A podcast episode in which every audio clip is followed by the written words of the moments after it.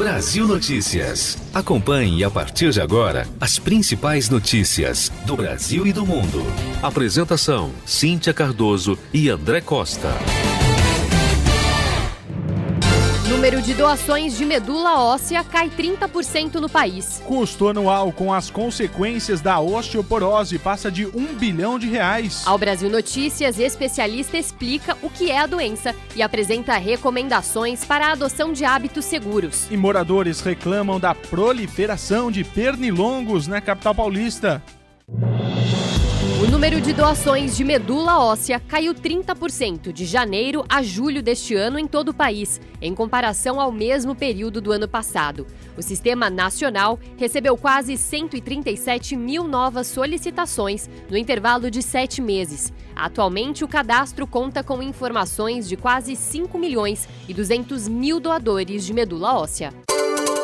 Reportagem especial.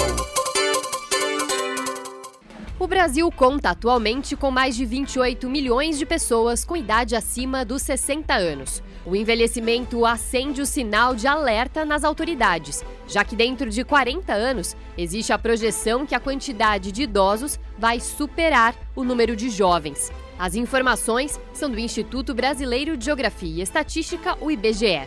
A preocupação é que, além da diminuição da mão de obra disponível, os cuidados com a saúde tendem a se elevar, principalmente para evitar o aparecimento de doenças. E uma delas ganha destaque em especial: a osteoporose. Um estudo publicado na revista científica Journal of Medical Economics, que coletou dados do Brasil, México, Colômbia e Argentina, revelou os impactos da doença na economia, Anualmente, são gastos 1 bilhão e 200 milhões de reais somente com os efeitos causados pela osteoporose. O médico ortopedista, o Dr. Antenor de Oliveira Mazuia, esclarece que a osteoporose pode ocasionar acidentes, inclusive dentro de casa. Osteoporose é uma doença que pode atingir todos os ossos do corpo, fazendo com que fiquem fracos e com possibilidade de quebrarem aos mínimos esforços.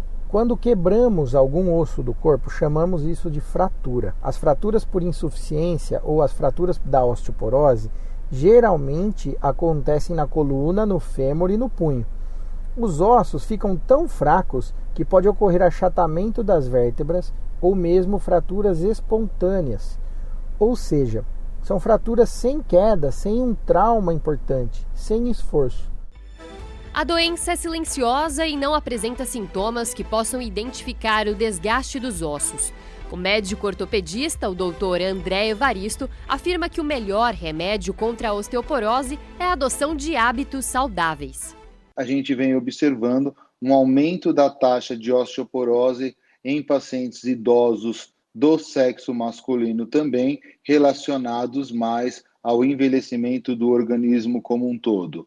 De maneira geral, a osteoporose comum, a osteoporose do idoso, ela não é considerada uma doença hereditária, sendo muito mais relacionadas com fatores nutricionais, como a baixa dieta de cálcio, com fatores relacionados à deficiência de vitamina D. Todas essas alterações possuem tratamento, ficando reservado o tratamento cirúrgico apenas para as fraturas por fim, o médico ortopedista, o Dr. Antenor de Oliveira Mazuia, aponta que eventuais acidentes causados por conta da osteoporose podem resultar em um longo período de recuperação dos pacientes.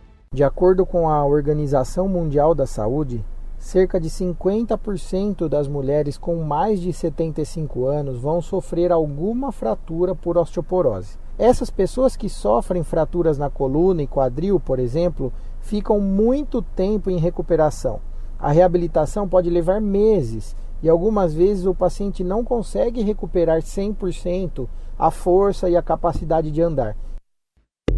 E a Prefeitura de São Paulo recebeu entre o mês de julho e o dia 13 de setembro quase 1.080 ligações com reclamações de moradores sobre a infestação de pernilongos na capital paulista. As principais queixas vêm dos bairros localizados próximos às margens dos rios Pinheiros e Tietê. A Prefeitura da capital paulista informou que vem realizando a aplicação de inseticida para coibir o crescimento populacional dos insetos desde o mês de agosto. Brasil Notícias. A informação que você precisa.